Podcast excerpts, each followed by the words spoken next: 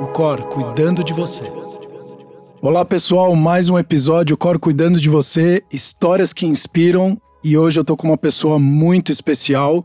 Acho que é melhor a gente falar o que, que ele não fez, né? Exato. Mas nesse caso ele é um entusiasta, ele é apaixonado por pessoas, ele é um empreendedor nato, tem honraria. Ele veio do interior do Rio Grande do Sul, da cidade de Vacaria, uma cidade em torno de 60 mil habitantes para trabalhar numa das maiores instituições financeiras do país, que recentemente acabou de abrir também capital, que é a XP Investimentos.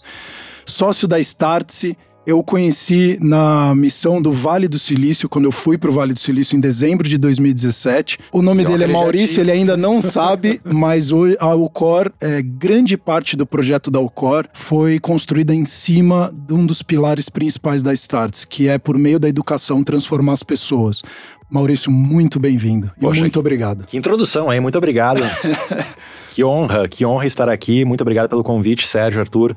É, uh, agradeço pelas palavras e espero poder colaborar um pouquinho com o que eu aprendo é, fazendo o que eu faço com todos que estão escutando. Aquela famosa pergunta, né, Arthur? É, a gente sempre começa com essa porque define muito o nosso caminhar aqui. Quem é Maurício Benvenuti?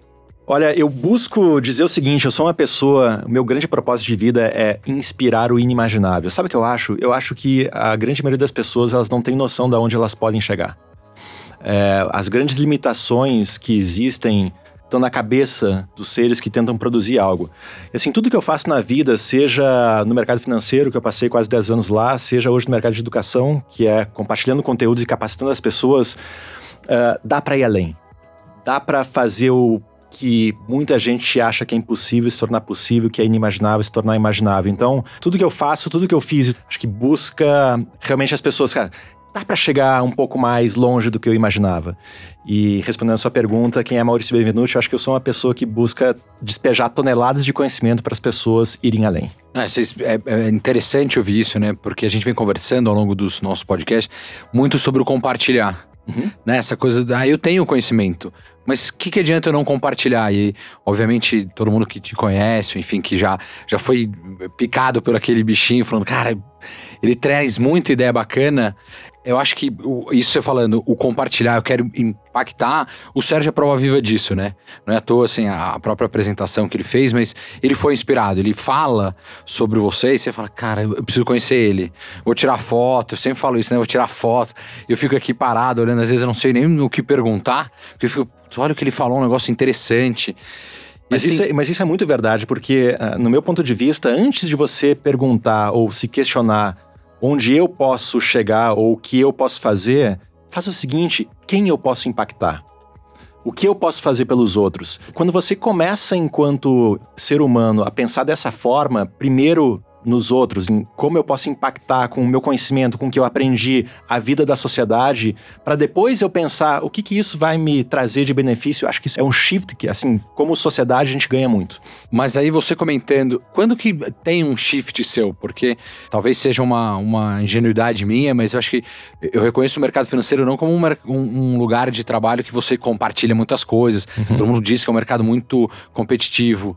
Quando você era criança, você já pensava nisso? Eu quero impactar a sociedade sociedade ou tipo, eu fiz minha vida, minha vida me levou a isso? Até porque você foi criado por pais professores, né? É, aí eu ia chegar justamente é. nisso. Uh, assim, uh, o fato dos meus pais terem sido professores, isso me influenciou demais. Minha mãe, ela é professora, foi professora do Estado, se aposentou, fez vestibular de novo, Uh, se tornou mestre em Direito Penal com 52 anos e dá aulas hoje em universidades. Quer dizer, ela, ela, se aposentou como professora, começou uma vida de novo do zero com 50 anos. Meu pai construiu um campus. Os meus pais me influenciaram muito porque de manhã, no café, no almoço e no jantar, eu cresci nesse ambiente de discussão em relação à, à educação humana. E acabou que eu levei isso para a vida.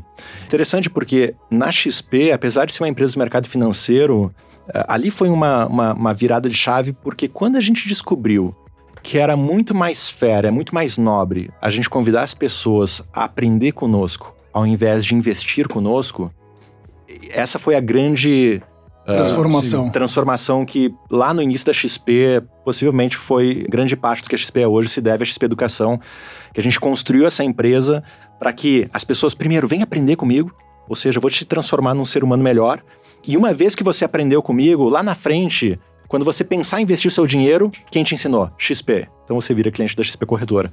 Então, apesar da gente estar no meio financeiro, o meu trabalho na XP durante oito anos foi basicamente educacional, é, de levar a educação financeira e compartilhar conhecimentos financeiros com as pessoas. É, então você comentando isso, compartilhar faz parte da sua vida, né? Demais. Desde sempre. Ah. Você nunca se preocupou com isso? De repente, putz, eu tô compartilhando coisas, tô inspirando. É muita coisa, será que ele vai pegar e É, como é, é, que fica? como é que como é que você, porque assim, como professor, acho que é, né, você comentando, seus pais professores, você tinha uma, um compartilhamento além da escola, né? Porque hoje muito de educação se fala no Brasil, a educação se, é na escola e que eu, Arthur, particularmente acho que a educação ela é um, um mix de tudo. A escola é uma parte importante, mas ela não é a única e não deveria ser a única. Quando você olha isso, você é um cara que passou por muita coisa nessa vida. Você compartilhar, em algum momento você teve medo e falar, cara, se eu ficar compartilhando tanto, é, talvez não vão precisar de mim, não sei. Eu, De forma- só um pega- um Os robôs vão roubar minha isso, vaga, é. né? Não, de forma alguma. Porque, assim, a única. No meu ponto de vista, existem. Primeiro, ah, dividindo aqui a- essa conversa em duas etapas. Primeiro, foi-se o tempo que você poderia oferecer um produto ou serviço mais ou menos e ainda assim se manter competitivo no mercado. Acabou. Exato. Então, naquilo que você faz, ou você é 10, ou você. ah, e se você não for 10, trabalha para ser 10 todos os dias, ou você se propõe a ser o melhor, uma autoridade máxima naquilo que você entrega, ou alguém vai ser por você. O que eu faço hoje no mercado educacional, a minha empresa Starse, certamente tem alguém que faça o que a Starse faz hoje em algum lugar do mundo melhor, mais rápido e mais barato do que a gente. Tenho certeza e absoluta convicção disso. Então, se eu não me propor a ser o melhor nesse campo, alguém vai tomar meu lugar. Então, esse é o primeiro ponto. E dentro desse mundo onde eu tenho que cada vez mais ser nota 10 e uma autoridade máxima, um triple A naquilo que eu faço, como que eu ganho reconhecimento e como que as pessoas me enxergam como autoridade? Existem três formas. A primeira, você se associar a alguém que já tem autoridade, uma marca famosa, mas nem todo mundo tem essa chance na vida. Segundo, você despejar um caminhão de dinheiro e aparecer na vida das pessoas em tudo quanto é lugar, na rua, jornais, mas Ganha por insistência. por insistência, mas ninguém tem um caminhão de dinheiro, assim, poucas pessoas são afortunadas nesse nível. No meu ponto de vista, a terceira forma é a forma mais eficiente de você construir autoridade no médio e longo prazo, que é através do compartilhamento de conteúdo, de conhecimento. Você começar a se fazer presente na vida das pessoas, doando conhecimento, doando aprendizado, fazendo as pessoas se tornarem melhores depois de consumir aquele conteúdo que você entrega. E é isso que eu venho fazendo ao longo da minha vida. É engraçado, sabe, Sérgio e Arturo, porque eu tava fazendo uma conta esses dias, 95% do que eu faço é gratuito. O meu trabalho hoje, se eu pegar de segunda a sexta-feira, 95% das minhas ações são ações gratuitas de, de entregar valor através de conteúdo, através de podcasts, através eh, de artigos, através de cursos, através. Para que nesses 95% do tempo eu construa autoridade, trust, a gente vive É hoje num mundo de trust, de confiança, e uma vez que ao longo do tempo eu vou construindo esse trust através do conhecimento, lá na frente, nos 5%, eu monetizo de alguma forma esses 95% do tempo que eu passei entregando conteúdo. E é, e é muito gratuito. interessante você falar isso, Maurício, porque eu levo muito vários ensinamentos e várias visões que você, quando eu fui pro Vale, você falava muito, o pessoal da Starts em geral falava muito, mas você é muito intenso, então uma, uma caricatura muito emblemática lá no. no Parei de bater na mesa, viu? Já fizemos umas 20 edições aqui que ele tá batendo em tudo aqui. Mas porque as pessoas, como você falou, as pessoas não compram mais o produto que você vende, mas o porquê que você vende. E eu uso hoje muito, quando eu fui para um outro estudo dos Estados Unidos, muito a questão do Martin Luther King, né? As pessoas não seguiram ele porque ele lutava contra a descriminalização, mas porque ele falava I believe, eu acredito nisso. E a partir do momento que você acredita nisso, aquelas pessoas que se identificam, elas vão seguir o caminho, né? Então, se você tá dando 95% do seu tempo, que hoje é a coisa mais preciosa e cada vez mais das nossas vidas, gratuitamente, Não, e Quem passar de- conteúdo É, de qualidade. e quem de porque- fato acreditar nele, vai de alguma forma remunerar de volta. E quanto mais pessoas você atingir, mais você vai receber de volta. É que as pessoas, elas invertem a conta. É. Eu- se eu gastar 5% só do meu tempo, eu quero ser muito remunerado por esse tempo e o que eu tô para compensar tudo que eu tô dando gratuitamente, né? É. E, por- e como que você entendeu isso e até ir pro Vale, que hoje já faz cinco anos mais ou menos, que inclusive você tá com família, filho, etc. lá. Para fortificar ainda mais esse, esse racional seu, esse mindset? Não, o pano de fundo é, é justamente esse, esse mundo de. A gente vive um mundo de desconfiança onde as pessoas buscam uh, formas de uh, estabelecer confiança com pessoas ou com marcas. É, e uma vez que o, a palavra trust Olha só, eu fui, eu fui num evento no Vale no final do ano passado, onde a, a temática do evento era Trust Today is over everything. Assim, se você entregar um produto com a melhor qualidade que existe no mundo, mas a teu consumidor não tiver confiança em você, não, assim... É, assim, só para que se você não sabe inglês e tá ouvindo a gente, é, a confiança está acima de tudo. Exato. Exato. Então você pode ter o produto, o melhor produto ou gerar a melhor experiência para o teu usuário, mas se ele não confiar em você, esquece. Não teu, adianta. Não adianta.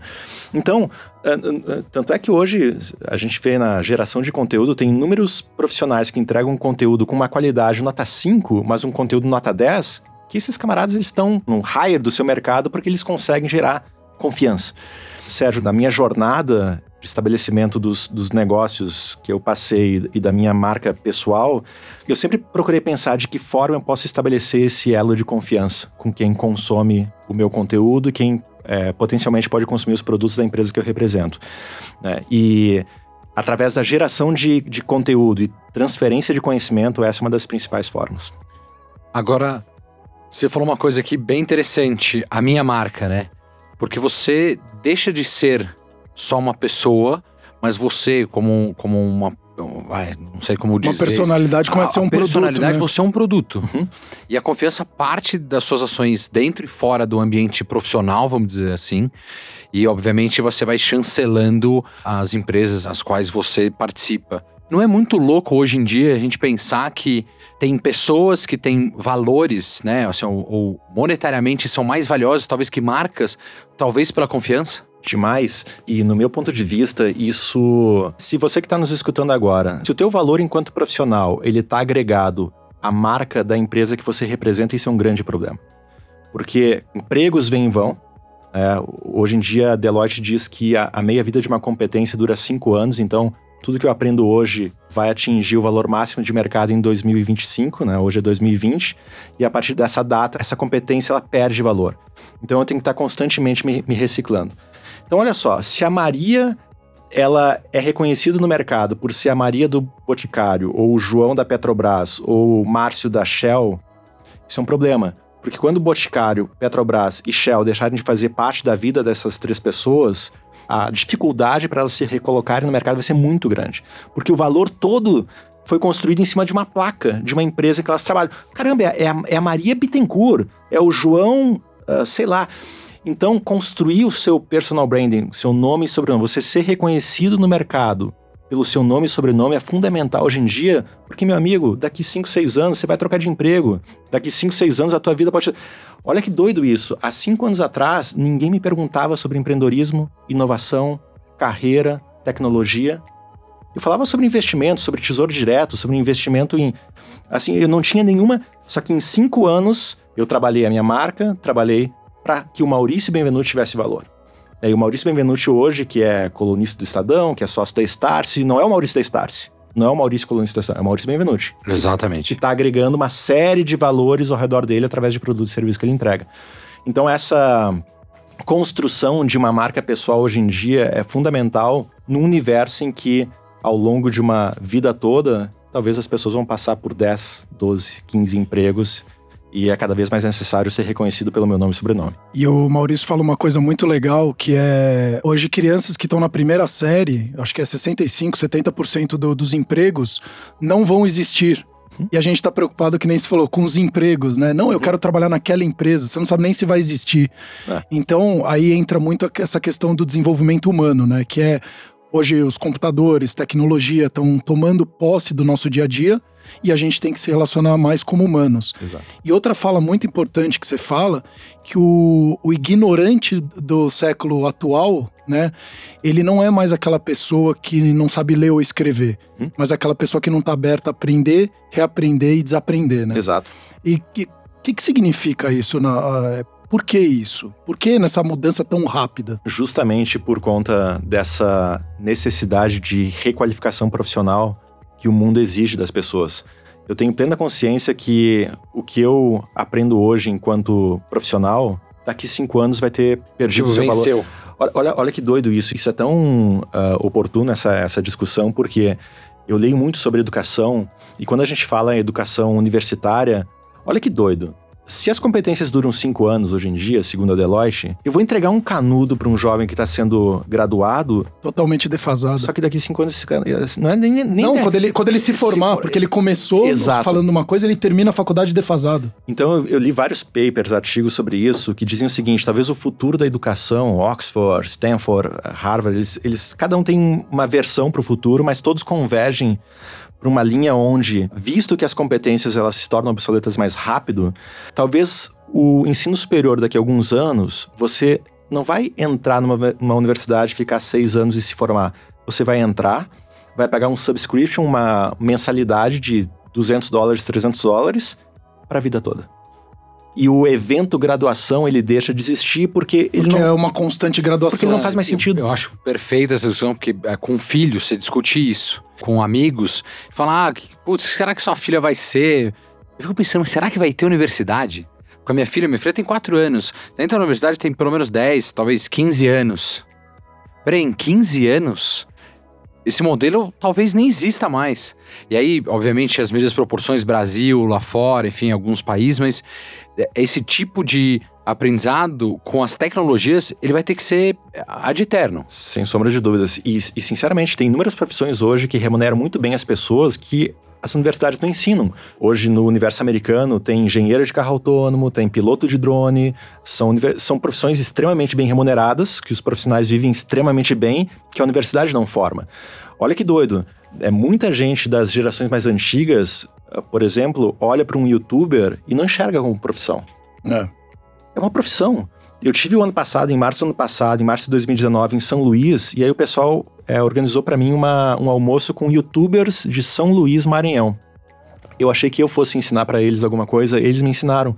Porque a conversa, eu, eu me vi diante de 20 jovens, de entre 18 e 25 anos, que assim, sinceramente, na cabeça deles, a vida já estava feita. E a conversa era, Maurício, qual é o próximo? Qual é o... Porque assim, er- eram youtubers com um milhão e meio de seguidores, pô, a outra lá que fazia maquiagem com mais 500 mil. Cara, extremamente bem remuneradas, que entenderam um- um- uma necessidade de mercado, escolheram um nicho e passaram a atender muito bem. Cara, a universidade não forma esse profissional. E são pessoas que, enfim, já se resolveram, ou assim, já tem boa parte da vida resolvida. E que mesmo assim estão buscando uma, alguma É. E- coisa nova. Exato, Maurício, Não tão- qual que é o não próximo? Estão conformados. Não estão Ah, conformados. Tô com meus 2 milhões aqui, tô feliz. Não, peraí. E se aparecer alguma coisa nova e eu não tô, Exato. né? Então, a tecnologia, os youtubers existem porque a tecnologia chegou e, e criou uma plataforma que qualquer um praticamente consegue entrar. Não existe mais barreira financeira de entrada. É incrível, boa parte das profissões hoje que remuneram muito bem os seus profissionais, universidades do mundo inteiro não formam. Então, é, é uma discussão que faz muito sentido porque é, Toffler disse essa frase, né? Os analfabetos desse século não são as pessoas que não sabem ler e escrever, mas sim os incapazes de aprender, desaprender e aprender de novo.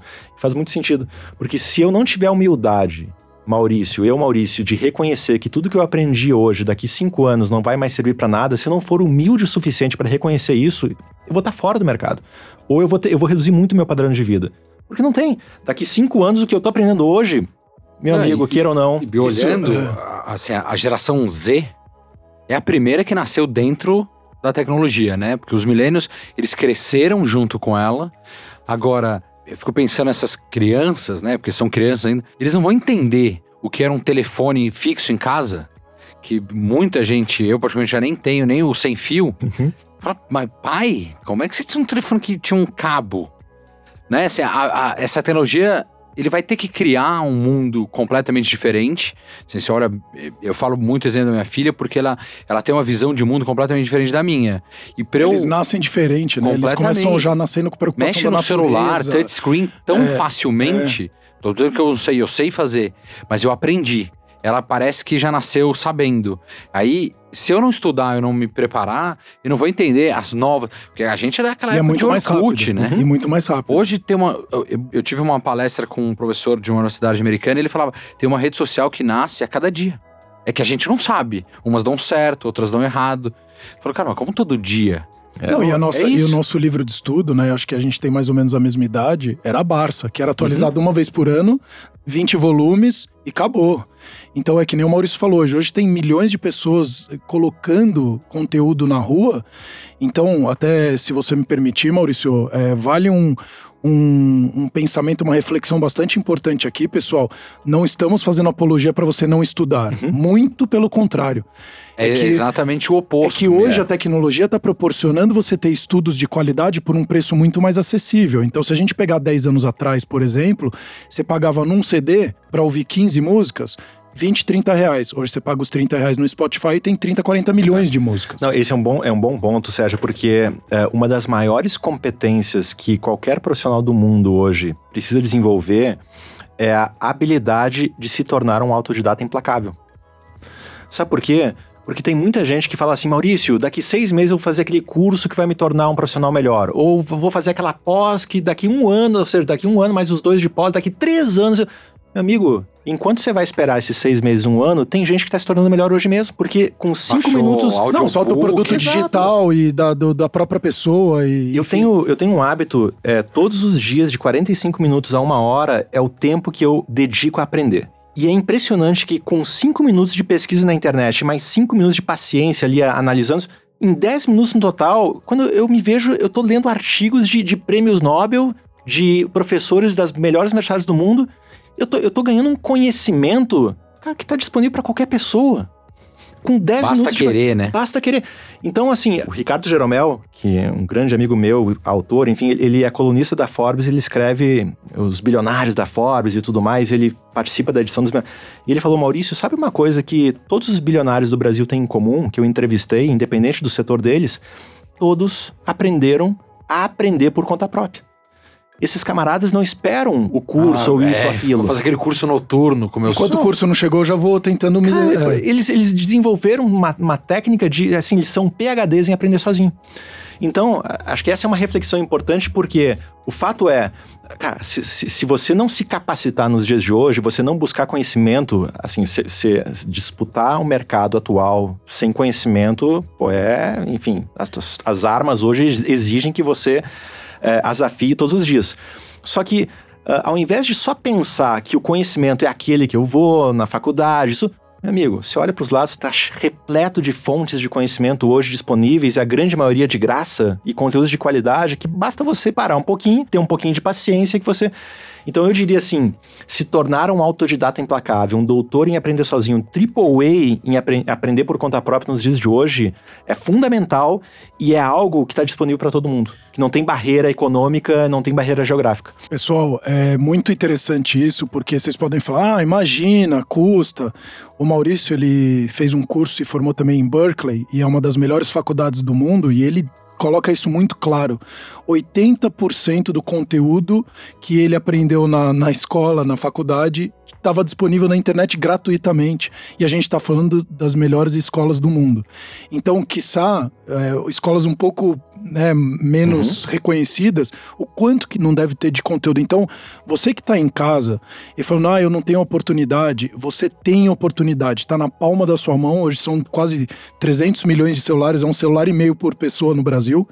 Então, você tem oportunidade ou de acessar pelo seu celular ou então numa house, no trabalho, enfim, dedique um pedacinho do seu tempo a ganhar novos conhecimentos, porque Exato.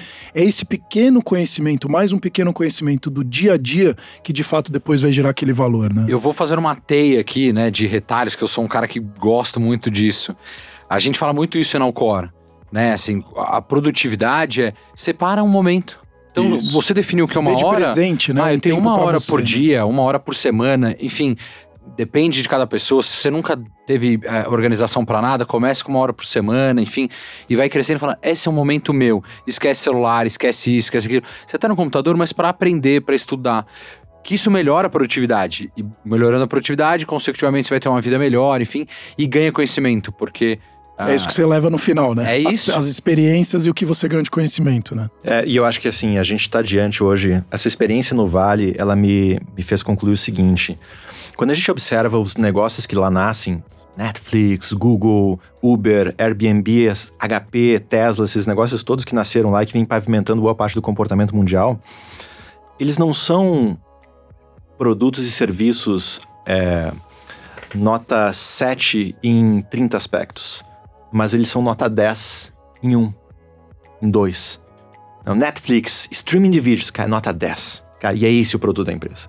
Assim, não é uma empresa que faz mil coisas mais ou menos, mas faz uma, assim, muito bem feita. Né? E isso vale para profissionais também, porque você ser um profissional que entrega 30 coisas mais ou menos, você é mais um. Agora, para você, de novo, aquele volta ao que a gente está falando, para você se tornar autoridade em algo, você tem que entregar, entregar algo muito bom. E aí isso eu aprendi lá, vai um pouco até contra o modelo educacional que a gente tem, não no Brasil apenas, mas no mundo. Você, para passar de ano, você tem que ter nota 7 em tudo. Em tudo. E aí você tem que ser.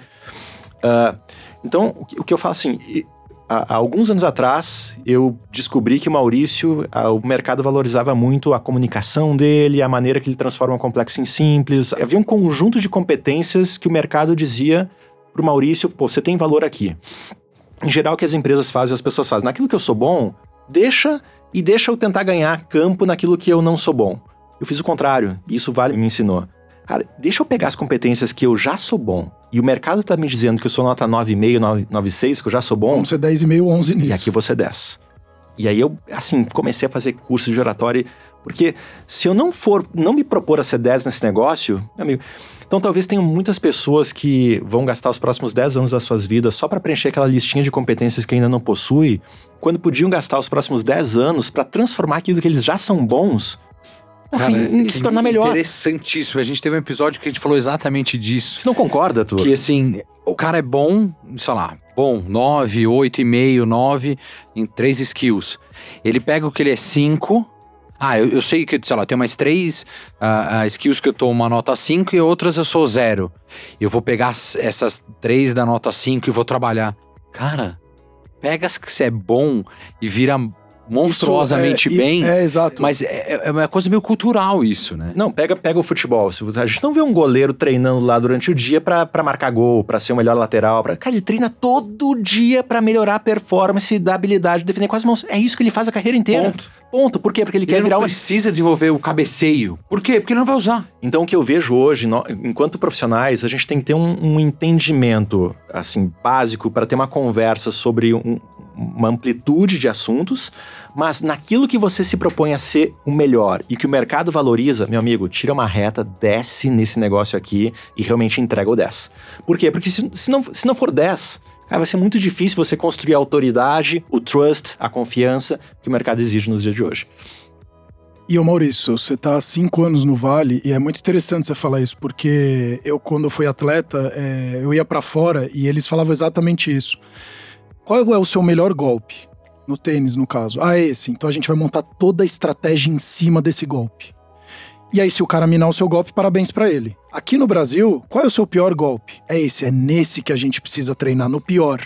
E a gente vê muito no dia a dia aqui no Brasil reclamações. É do governo, a gente sempre tá reclamando. A gente não olha o lado positivo das coisas, é sempre o lado negativo. Sim. É porque todo mundo acha que só tem direito e não tem dever, né? É, então. É. E, e qual foi essa grande mudança para você? Porque começou esse primeiro shift, né, que você falou, essa primeira mudança indo para um escritório da XP, aí viu esse crescimento exponencial, esse modelo diferente de democratização da educação financeira. Aí, aí você vai, o ápice. Aí você vai para um Vale do Silício com uma mentalidade completamente diferente, onde você vai trabalhar com uma pessoa do seu lado de regata, de chinelo, porque o importante não é o que ele veste, mas sim quem sim. ele é, o que ele entrega. Como que foi essa, essa construção do novo Maurício, que inclusive continuou morando no Vale, com uma, uma filha pequenininha, tá com quantos meses, Antonella? Fez seis meses há dois dias atrás. Parabéns. Parabéns. É, parabéns, Nath, Fase também. É, aproveitem muito porque é sensacional esse momento. Como que tá sendo essa construção desses últimos cinco anos? Você Além teve medo? É, esse foi um fato, assim, até o meu terceiro livro que eu lanço no segundo semestre de 2020, eu tô escrevendo ele agora, tá bem fresco isso na minha cabeça, porque ele fala justamente do que eu fiz nesses cinco anos para construir essa carreira no mercado que eu não dominava. E, e, assim, o fato emblemático foi o seguinte, porque a gente falou um pouquinho antes da Maria, do Boticário, do, do seu nome. Porque se eu, assim, se eu tivesse que voltar atrás na minha carreira e se você me perguntasse, você mudaria alguma coisa? Eu disse assim, nada. Nada do que eu fiz. Pô, mas teria uma coisa que eu teria feito diferente. Porque na XP, os meus oito anos que eu vivi lá foram anos incríveis, maravilhosos, que me fizeram uma pessoa, um profissional muito melhor, né? transformar aquele escritório lá de Porto Alegre na maior corretora do Brasil, enfim, foi fantástico. Mas eu não gastei 15 minutos das minhas semanas para trabalhar com Maurício Benvenuti.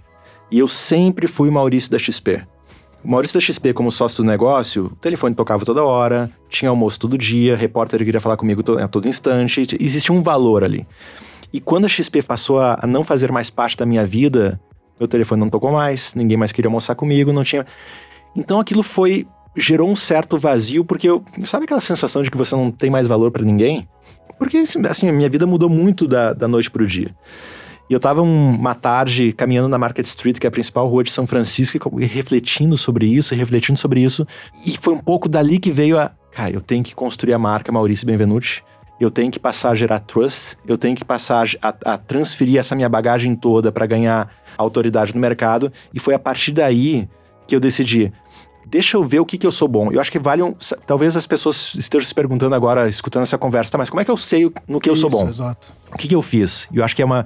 Eu perguntei para 20 pessoas que trabalhavam comigo, não para meu pai, não para minha mãe, não para minha esposa Natália, para 20 pessoas que conviviam profissionalmente comigo. Meu amigo, o que, que eu faço que mais impacta a sua vida? Quais são as competências que eu possuo que mais fazem a diferença no teu dia a dia?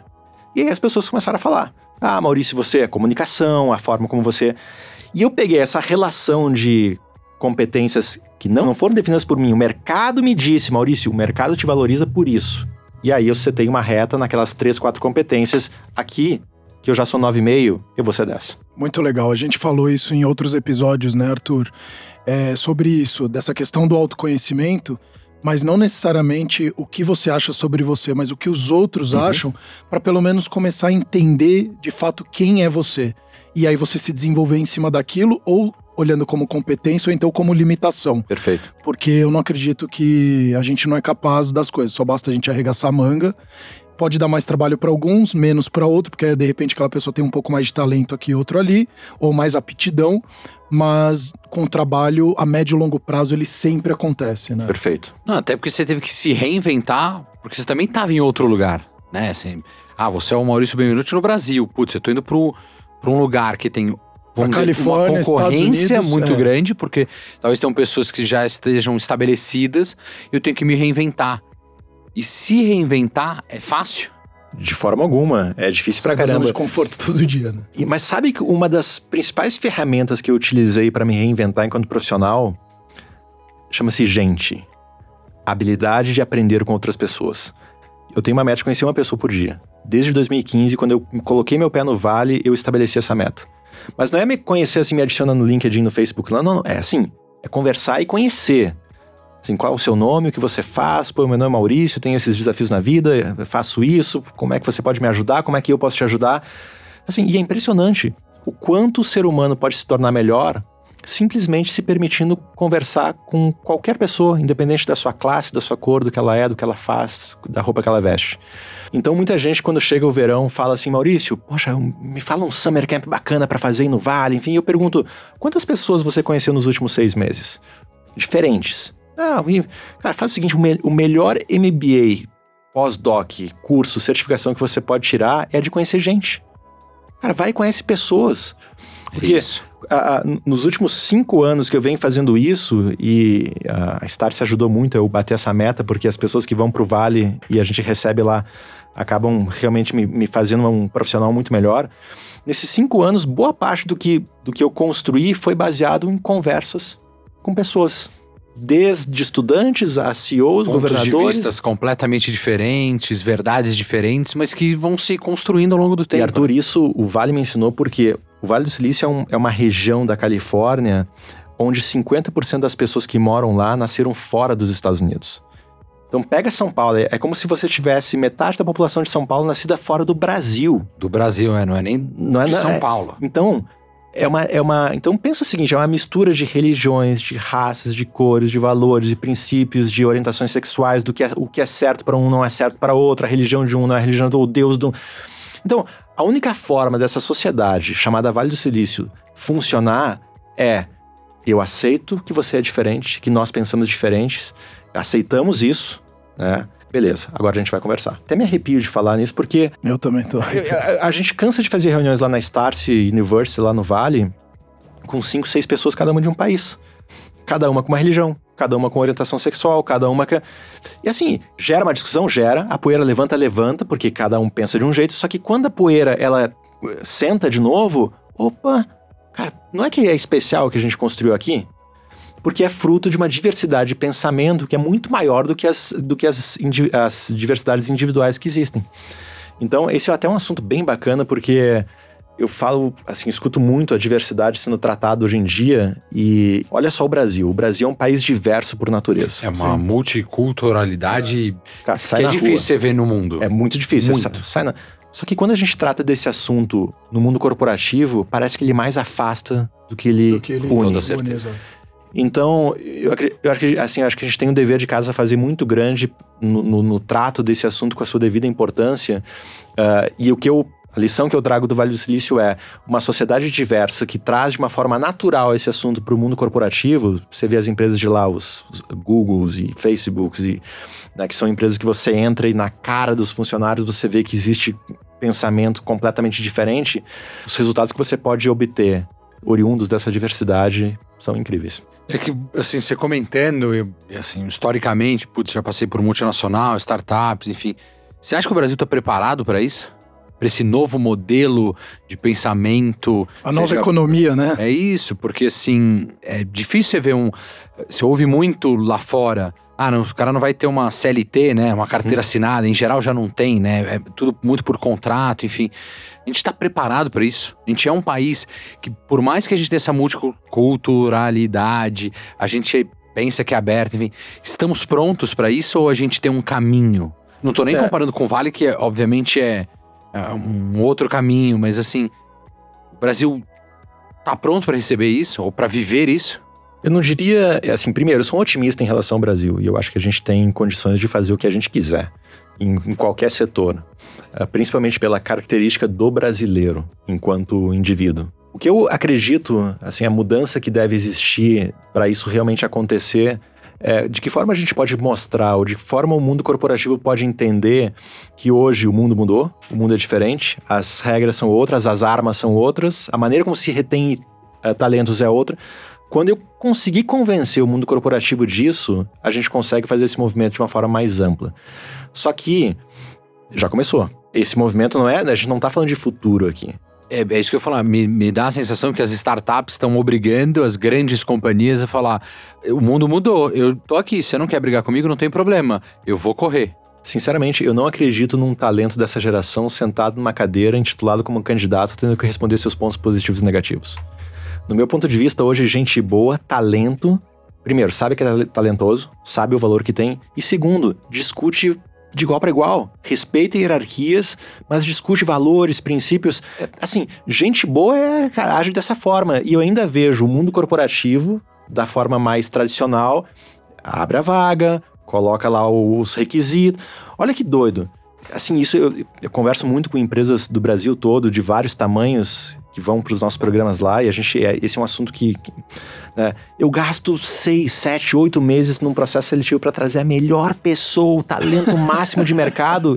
E aí no dia um dele, eu digo, meu amigo, você vai fazer isso, isso, isso, isso. Cara, se é pra você contratar um talento para dizer para ele o que fazer. Ele não é o talento. Então não, não contrata um talento. Seis meses. Claro, contrata, contrata um aí, qualquer, qualquer, um. Porque, assim, é o que a gente faz hoje na Starce. Uh, cara, eu, eu gasto energia para trazer um talento, mas, meu amigo, você vai me dizer o que, você vai, que, que a gente vai fazer. Um exemplo é, mais. Exato, um exemplo é o mais oposto, atu... né? Tem até um exemplo que acho que fica bem claro, né, para nós brasileiros apaixonados por futebol. Uh, teve uma. O, o próprio Ronaldinho Gaúcho, acho que ele falou isso numa entrevista, quando ele estava no Barcelona no auge dele, o Guardiola lá no meio do. do era o Luiz Henrique, não lembro quem que era. Aí treinando a equipe, falou: Ó, oh, você faz isso, você faz isso e você, Ronaldinho Gaúcho. Faz o que você quiser, porque você é a estrela do time, você é o talento. Você que vai ter que me falar o que eu preciso fazer, qual é a melhor posição para você, né? É. Então, isso que você fala, Maurício, é muito claro, porque a gente vê e a gente tá vendo em números, né? Não é mais o achismo, ah, o amanhã. Você pega um Nubank, você pega essas empresas, o tanto que eles estão ganhando de mercado, mas no final, uma própria XP, né? E você fala assim, ah, mas é produto financeiro sim, mas só que ele está olhando de fato a dor das pessoas. Exato. Essa semana a gente teve dois eventos. A nossa empresa promoveu duas conferências para duas mil pessoas cada uma, uma para educação e outra para construção civil. E o mercado de construção civil estava todo lá. Tradicional, e as duas startups que são unicórnios, a Loft e o Quinto Andar. E assim, que estão atraindo a atenção, os talentos, os jovens, a, essa genialidade. Então, Acho que o ponto é, respondendo a sua pergunta, será que o Brasil está preparado e as empresas estão preparadas? Antigamente, o sonho de 10 em cada 10 jovens era sair da faculdade e fazer um programa de treininho numa das grandes empresas brasileiras. Nada contra essas empresas, ainda é o sonho de muita gente, só que hoje não é mais de 10 em 10. Porque hoje existem essas jovens startups, essas empresas que apresentam um modelo diferente que estão atraindo a atenção desses graduados. E voltando para a educação, a dois anos que os cursos de mestrado nos Estados Unidos está diminuindo o número de inscritos. De novo, porque existem outras formas, outras armas. Então, falando em empresas, né, academia é uma instituição, como uma empresa qualquer. Enquanto essa, essa. Ela também vai ter que se reinventar. Totalmente. Foi o que eu mais escutei em Berkeley dos próprios professores. A gente é uma universidade de 150 anos que a gente tem que se reinventar. Assim. Tipo, a gente chegou até aqui maravilhoso, Ótimo. mas peraí. Hoje, sentar aqui na aulinha e explicar um negócio talvez não vai mais funcionar. Você sabe por que geralmente as coisas não mudam numa grande corporação? Porque sempre foi assim. Se deu certo, para que, que eu vou mudar, né? Sempre foi assim, sempre vai ser. Sinceramente, é um 150 dos... anos fazendo isso e a gente nunca parou para olhar e falar: será que tem algo melhor, pra mais fácil, mais mudar? eficiente, mais. Arthur, Sérgio, é impressionante a quantas empresas a gente recebe lá no Vale que vão buscar né, inovação. Assim, a partir do momento que as empresas brasileiras, as pessoas que hoje tomam decisões no nosso país entenderem que o mercado mudou e que exige uma nova postura das mesmas para se manterem relevantes e competitivos, aí o Brasil muda. Aí a gente tem condições de estar tá mais próximo. Eu não digo assim, o Brasil é um país incrível, maravilhoso, que tem suas virtudes, tem seus problemas, mas eu acho que a gente pode dar um salto muito grande no aspecto corporativo se a gente tiver uma cabeça um pouco mais humilde para esse tipo de realidade. E dentro desse cenário, Maurício, é uma preocupação minha e eu te abro o coração aqui, porque eu já tenho uma filha de um ano e quatro meses, que eu e minha esposa, a gente está começando, ela já está numa escolinha, mas a gente está começando a visitar escolas que a gente gostaria que ela e eu, particularmente, gostaria muito que ela fizesse faculdade fora do Brasil, né? E estamos falando de faculdade uhum. aqui, ainda tem uns resquícios tradicionais, né?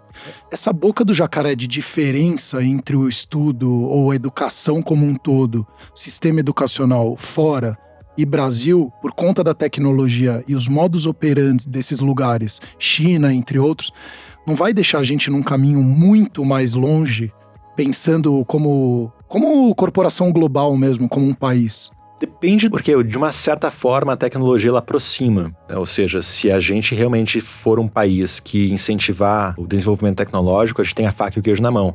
Por exemplo, setor do agronegócio. O Brasil é um dos maiores players do mundo.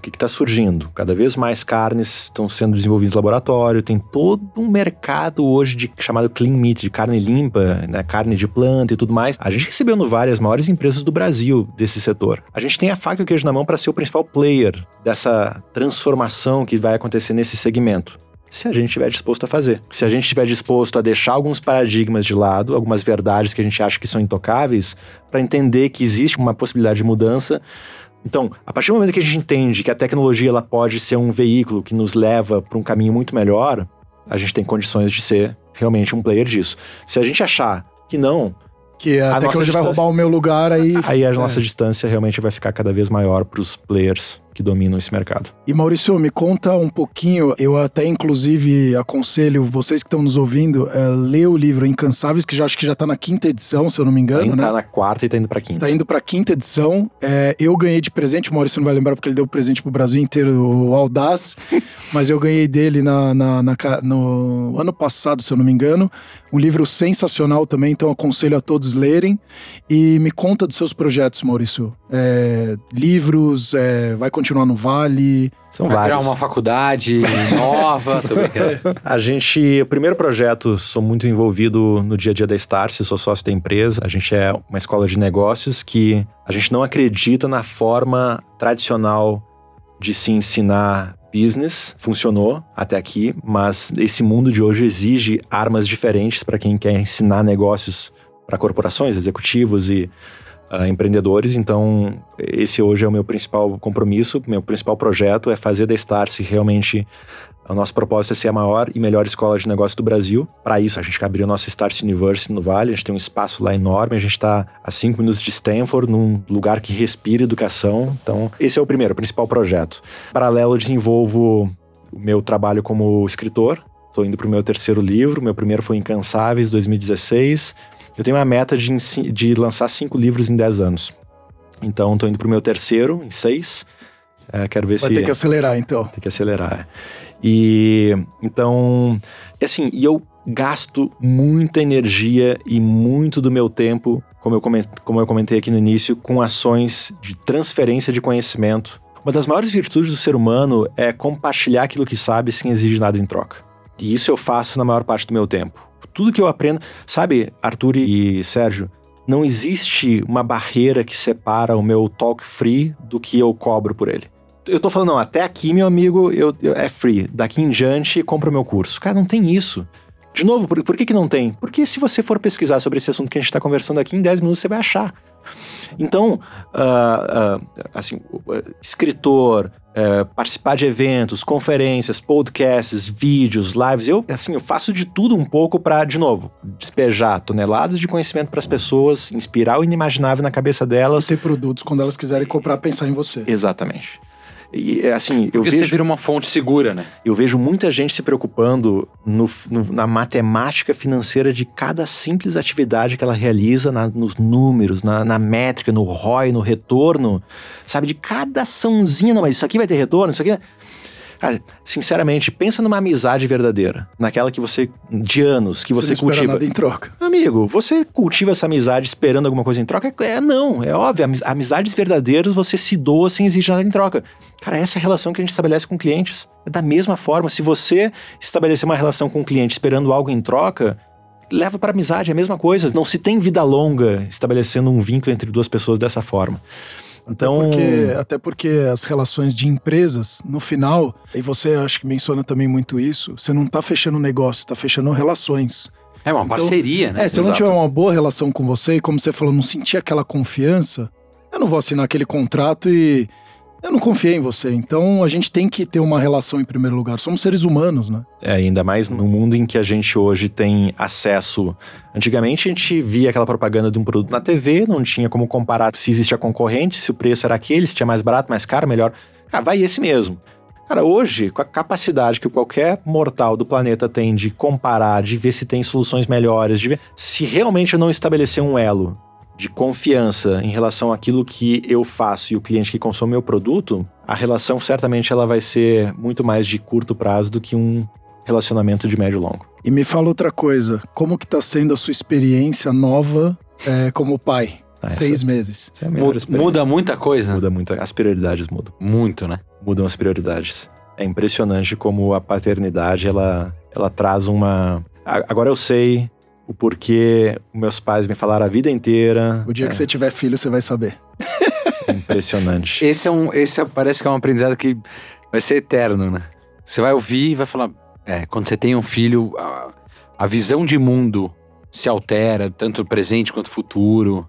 Mas é incrível como aquela conversa que a gente estava tendo sobre, você falou também sobre isso, Olha só, eu vejo a minha casa lá em Santa Clara, no Vale, ela é toda conectada, né? Toda com smart speakers, Alexa, Google Home e tudo mais. E eu configurei o Google lá de casa para toda vez que eu falo Hey Google, Good Night no meu quarto, apaga a luz, seta a temperatura do ar para 70 graus Fahrenheit, que é uns 20 graus Celsius, 21, e seta o alarme para 6 da manhã. Eu fico pensando, obviamente que a minha filha, ela vai achar o caminho mais difícil e mais longo, ter que esticar o braço para apagar a luz, ter que girar o termostato para colocar em 70 graus, ter que pegar o celular, desbloquear, entrar no alarme e setar para 6 da manhã. Cara, esse é o caminho mais longo e mais difícil que existe. Quando que a gente imaginaria na nossa vida que esse seria o caminho mais longo e mais difícil que existe? Porque hoje, quando eu falo Hey Google, Good Night, acontece. Então eu vejo a minha filha, às vezes eu acho que ela pensa que o nome dela é Alexa. Porque ela, quando eu falo Alexa alguma coisa, ela chama atenção. Eu tava com o setor de supermercado esses dias conversando sobre. Ah, eu acho que a minha filha não vai entrar no supermercado.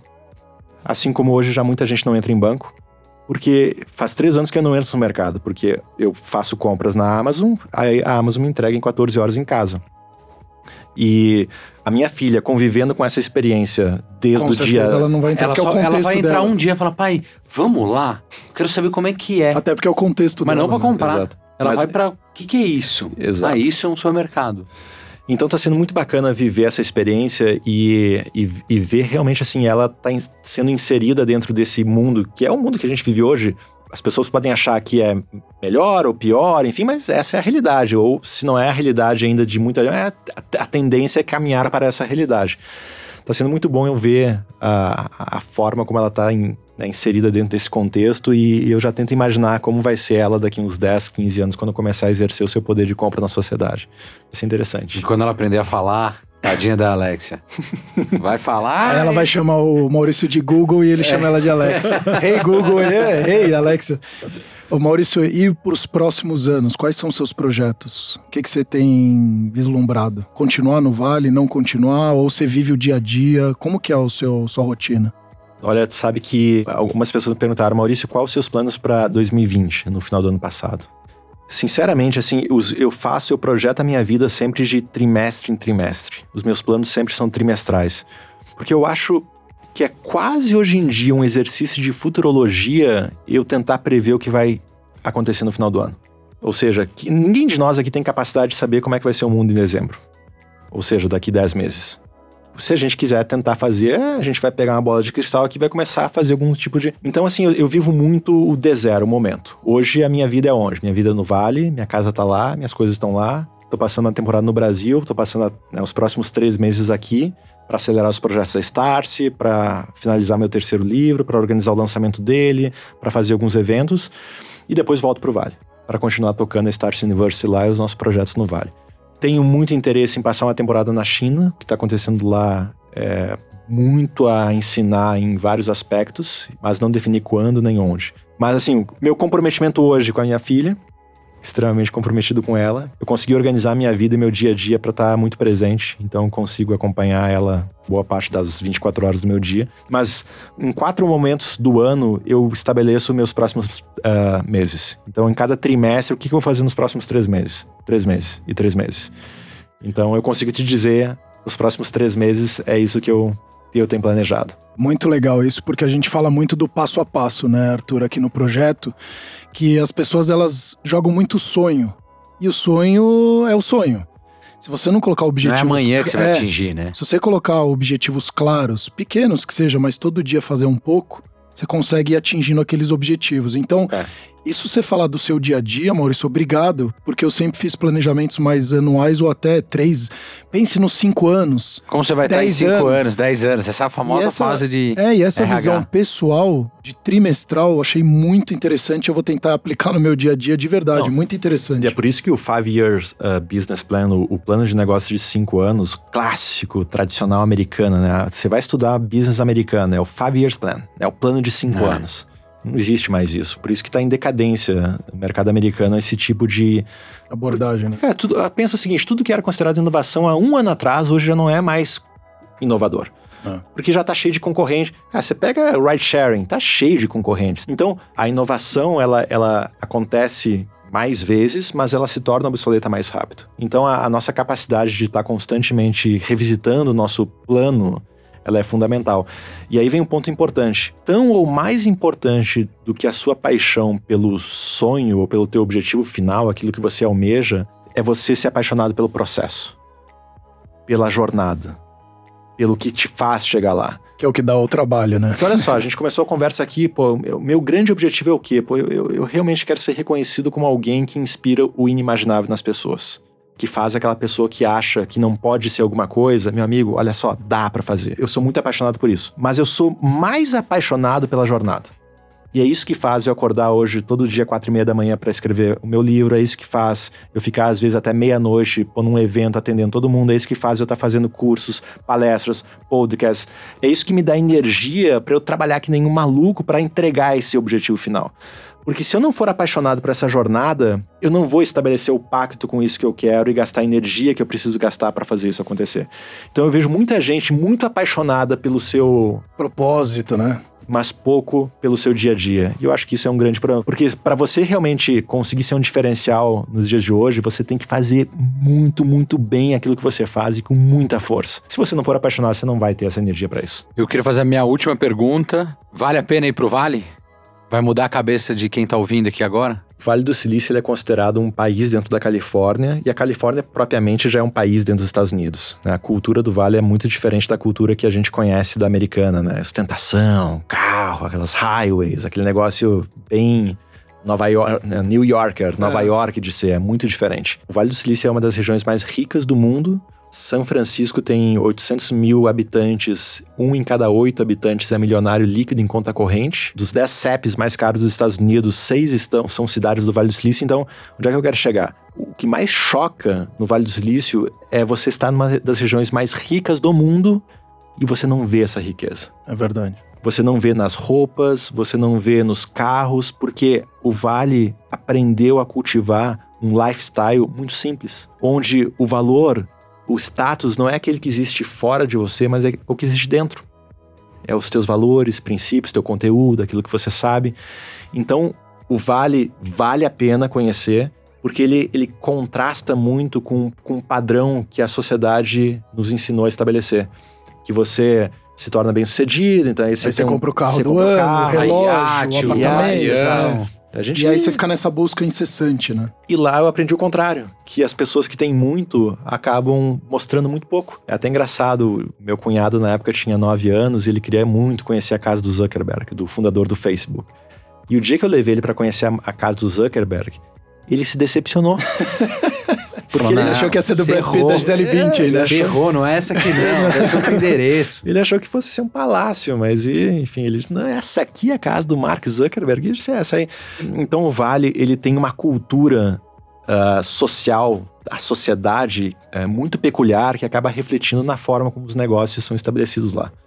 E o fato de ter uma sociedade diversa, muita gente de outras partes do mundo vão morar lá, o fato da simplicidade ser cultivada no dia a dia, isso faz com que os negócios lá construídos sejam simples, sejam informais, sejam horizontais, não existe Hierarquia. É, hierarquia. Então, uh, vale a pena, porque certamente tem muitos insights para todo mundo que vai lá, gera muita reflexão. Muito. Eu mudei muito Maurício Benvenuti enquanto pessoa.